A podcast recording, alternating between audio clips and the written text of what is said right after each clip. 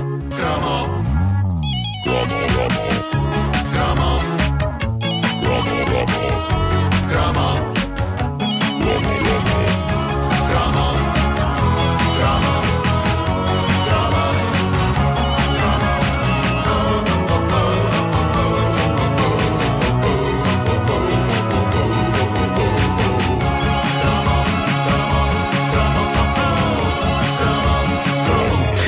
Deixem-me, antes de avançarmos para este cromo, saudar o ouvinte. Penso que foi o André Mourão que veio aqui ontem à rádio trazer o disco que nos faltava. Nós já tínhamos o single da campanha de Mário Soares de 86, o Rock da Liberdade, de, do Rui Veloso. Faltava-nos o disco da campanha uh, do Freitas do Amaral e o disco está aqui à minha frente.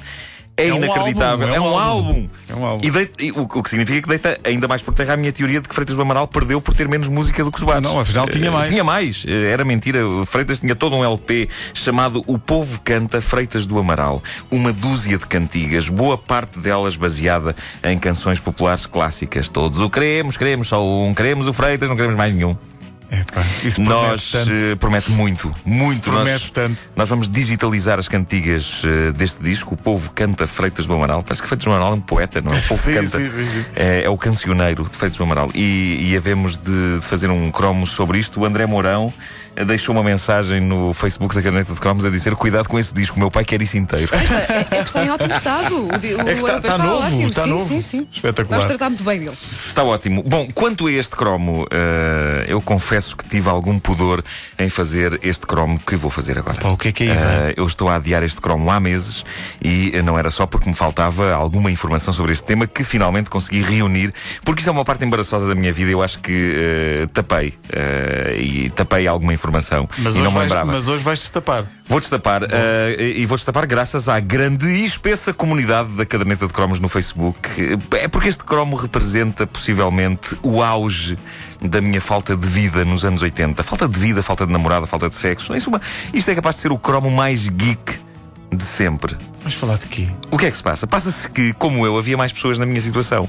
E a Verbo, se não me engano, foi a Verbo, a editora, lançou, claramente pensando em nós, teenagers borbulhentos, caixas de óculos, que nunca haviam visto o corpo nu de uma mulher a não ser em filmes e revistas, uma coleção de livros bombástica, quase milagrosa, chamada Aventuras Fantásticas. O que era isto? Hein?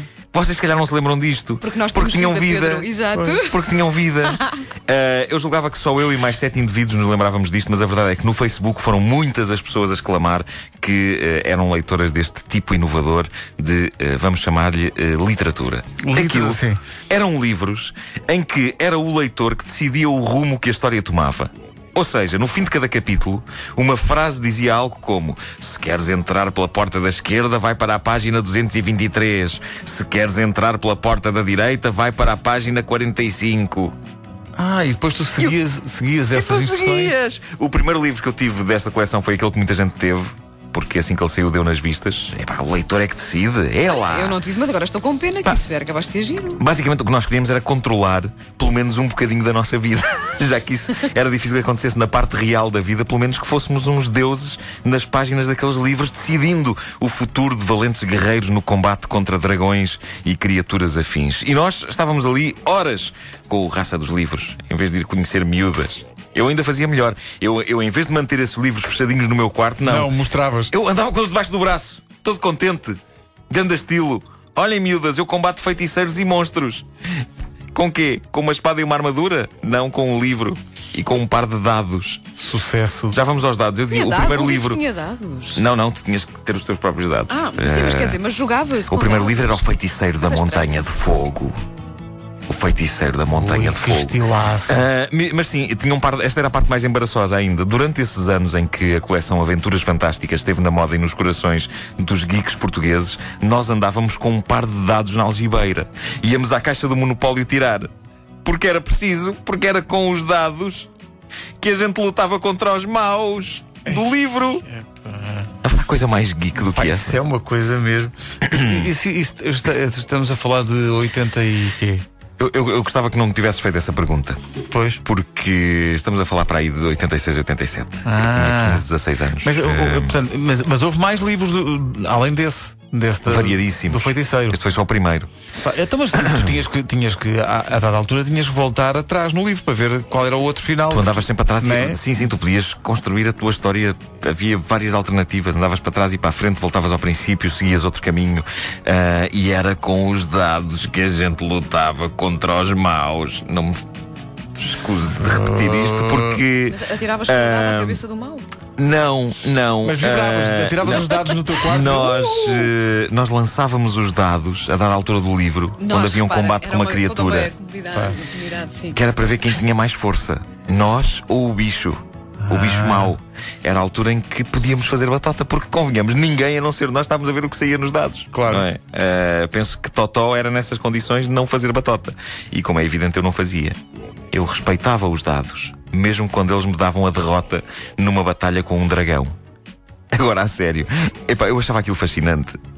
Ainda, ainda tens os livros? Não. Ainda hoje, devo ter alguns em casa da minha mãe, disse deve estar alguns. Eh, ainda hoje há uma parte de mim que tem vontade de sair daqui, esquecer todos os compromissos profissionais que tenho para esta tarde e ir para um canto com títulos como O Feiticeiro da Montanha de Fogo, lá está, A Mansão Diabólica, A Masmorra da Morte.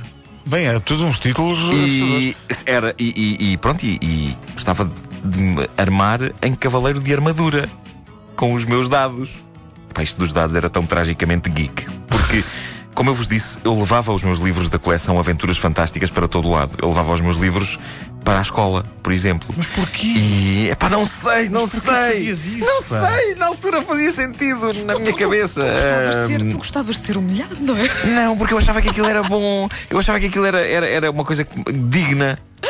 E em alturas em que eu estava sozinho no recreio, eu ia para um cantinho com o meu livro e com os meus dados lutar contra os maus. Depois apareciam as miúdas giras e perguntavam-me: Desculpa, estás a jogar aos dados com quem? E era aí, ao responder a esta pergunta, que eu tinha um leve vislumbre de que poderia estar a cavar a minha sepultura perante as garotas. Porque eu respondia: Então, estou a jogar comigo próprio.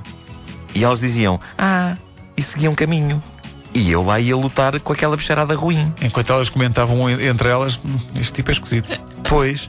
Mas elas é que não sabiam e não me podiam agradecer, porque eu estava a salvar a humanidade. Eu Claro estava- que sim, E estava com a salvar, dados. Eu estava a salvar aquelas miúdas também. Claro que sim, porque claro se não fosse eu, o meu livrinho e os meus dados, o mundo arriscava-se a ser engolido pelas trevas. Ou não? Portanto, essas miúdas hoje estão a ouvir-te e pensar obrigado, Nuno, porque tu salvaste. Claro, é isso que elas estão a dizer. hoje. Claro que sim, claro que sim. Hoje são mães, são, são mães de família e a razão porque elas estão cá é porque eu combati nas masmorras da morte. No intervalo das 11. Uh, sim. O que eu sei é que muito jovem começou a ler à conta da coleção Aventuras Fantásticas. É, é curioso porque a malta não pegava num Essa, não pegava num Camilo, não pegava num Saramago, mas pegava num Steve Jackson e num Ian Livingstone, que eram os autores disto. E isto eu nunca percebi. A malta não lia coisas decentes porque era chato, porque era complicado. E porque mas não caramba, tinha dados? há coisa mais complicada que a série Aventuras Fantásticas. Pa- Para já que eu saiba, não há nenhum romance do José Saramago em que um tipo tenha de saltar da página 12 para a 150 e depois para a 73. Exato. Sim, senhor, que Saramago tinha a sua forma peculiar de usar a pontuação, mas isto nunca, Ao lado isto disto nunca é- fez isso é ele. brincadeira, Isto claro. nunca fez ele.